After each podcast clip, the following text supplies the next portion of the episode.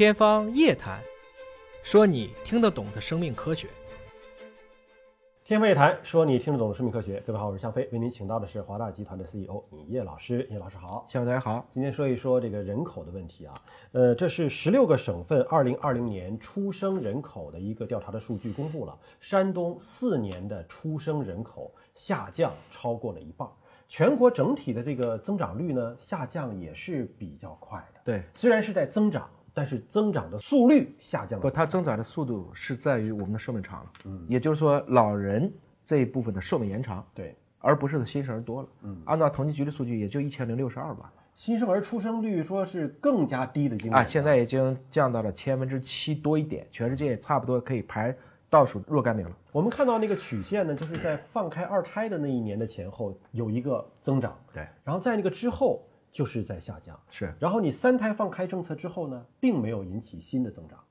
那这个问题，尹老师怎么看？其实很复杂啊。关于这个人口生育率，在全世界现在都是个难题。嗯，老龄化叠加少子化，少子化的背后还有一个问题，就是单身化。大家现在不结婚，不结婚不要孩子，不结婚，甚至就是婚我都不想结。嗯，这个其实在美国，你看，在上个世纪的九十年代，嗯，他自己所谓的他不叫单亲妈妈，是我就是妈妈，我不想结婚，但是我用我的卵子，我找精子库自己带一个孩子，我想去延续我的基因嘛，我们这么理解，这个比例已经非常高了。所以其实婚育在当前的这个社会属性下，应该说是全球性的一个难题。就可能被分开讨论婚和育的问题。对，我们现在看全世界几个数据，比如说我们有三个十五亿左右的这样一个群体。第一个群体我们说中国，大约十四亿人；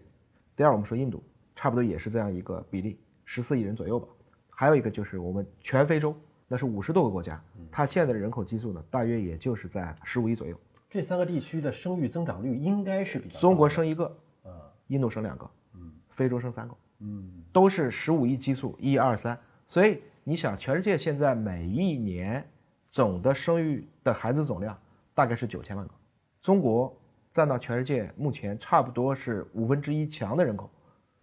十四亿，如果乘六的话是八十四亿。其实全球现在八十亿人还没有到六分之一这么一个水平，但是我们只剩一千万个孩子。九千万就是你占了六分之一多的人口，你只生了九分之一的孩子。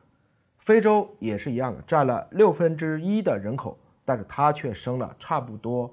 有将近半亿个孩子。嗯，也就是按这个趋势下去，会有一个什么状况呢？那到这个世纪末，如果假如生育率都不变，两个人当中就有一个是来自于非洲。嗯，这固然我们看到了这个人口的增长，这是一个好事儿，我们今天做是好事儿。但是如果我们不在意人口质量的话，那这个问题就变得很复杂了，比如说，特别是在一些啊纯粹的，我们说就是一一人一票的这样的一些啊政治体系的国家，那是不是在某一个群体特别高的比例以后，大家单凭投票就可以去决定这个国家在未来的一个走势和兴衰呢？你可以看到南非这一个国家，其实在黑人掌权了以后，这个国家退步的非常厉害，甚至南非在差不多三十多年前，它可以造武装直升机。连这种东西它都能生产出来，我们知道的马斯克那也是南非裔的，嗯，等等，我们看到的 C.D. Brenner 就是 R.A. 的发现者，那也是一个大神，南非裔的，但是现在可能南非就再很难还能够出这样的一个一个比例的一个群体，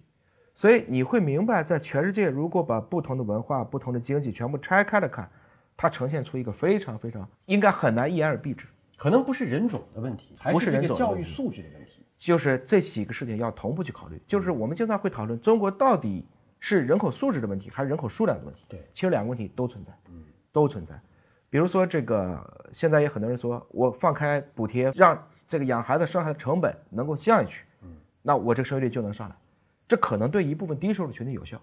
你说对大城市，我补贴你个三万五万，和养一个孩子相比，这两者之间差别很大。北上广深这个经济刺激可能需要更大的一个刺激，比如说买房的优惠啊，不是买车的补贴呀、即使你说的这个是对的，嗯你看到了，像欧洲很多国家都是高福利，对，它也不存在这个问题。嗯，它养孩子，你像德国，它生育假是一年，但是你依然没有看到它生育率会起来。嗯，所以很多的点上，我们在全世界有太多的参照了，而且还有一个问题，就不能把人想成是工具。我我知道北美呢是有这种生育的补贴哈，你多生一个孩子给多少多少补贴，然后说有的可能是印度裔或者非洲裔的美籍的这个妇女啊，就不干活，反正就生孩子，她挣的钱都比老公挣的还多。哎，对但是很多北欧也是这样高福利的，，但是很多的这个白人女性，即便是有这个政策，她依然选择不生啊，或者是生一个两个，他就觉得可以了。这其实还是一个教育水平的问题，光是经济手段是不够的。对，其实现在的这个我们叫少子化、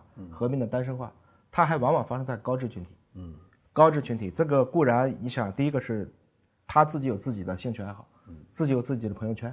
自己也有自己的事业追求，他不愿意去，这都是个机会成本嘛。所以生育这个问题啊，我再重复一遍，不要把人当工具，不能觉得就轻易就道德绑架，你不生孩子还用这种不孝有三无后为大的去扣你，这个问题在我来看呢，应该可以这么鼓励，但绝对不能道德绑架。嗯，这个其实更多的应该看到了，这是一个社会进步所带来的一个必然的问题，必然的问题。当然，这个不等于说大家现在就要去躺平了。换言之，全面放开生育，包括我们也应该去反省一下，在过去我们在很多点上的一些政策，是不是也确实出现了一些走偏，甚至是极端？啊，我为什么在那一刻不让生，到这一刻突然大家就不想生了？这个过程中，我们的群体心理学，我们的政策导向上到底有什么变化？我觉得这些都应该是深层次去探讨的，也包括其实我们今天的教育问题。今天早上我又看到了刷屏的，有一个孩子又跳楼了嘛。嗯，那你还在搞一个大家就是这种所谓的内卷的这种教育，本来孩子就少，其实我们老家，你和我的老家，我们有多少小学已经不在了。很多小学合并成中心小学，因为所在的那个社区没有那么多孩子供这个小学上不满学位。所以就是说，你会想象到的就是在于，我们今天肯定有些东西是错配了。嗯，比如我们老家的房子，我相信目前来看，你净流出的人口这么多，你知道中国所有的省份当前生育率排到第一的是谁吗？黑龙江嘛，对，只有千分之三点几的生育率。也就是说，这个地方都不是说你这个房子，将来你物业费可能都交不起，可能都交不起。孩子长大了上学了，可能就离家了，就不在本省了，呃对吧可能？你父母给孩子准备的房子，太冷，准备的婚房，人家根本不回来结婚。天气太冷了，所以很多的时候大家不是开玩笑嘛，就是黑龙江省三亚市，因为大家可能都会选择一个南方，或者说作为一个候鸟，但主要在南方去生活居住了。所以这些问题其实是一个比较复杂的系统性问题，绝对这不是说卫健委一家或者教育部一家就能够去解决的。这个问题，在我来看，任何一个民族和国家在更长期的来看，实际上是要求有一群高素质的群体，能够带着这个国家往前去走的，不仅仅要强调数量，要强调数量和质量双手要并重。尤其对于今天的存量，我们更要强调我们的素质教育、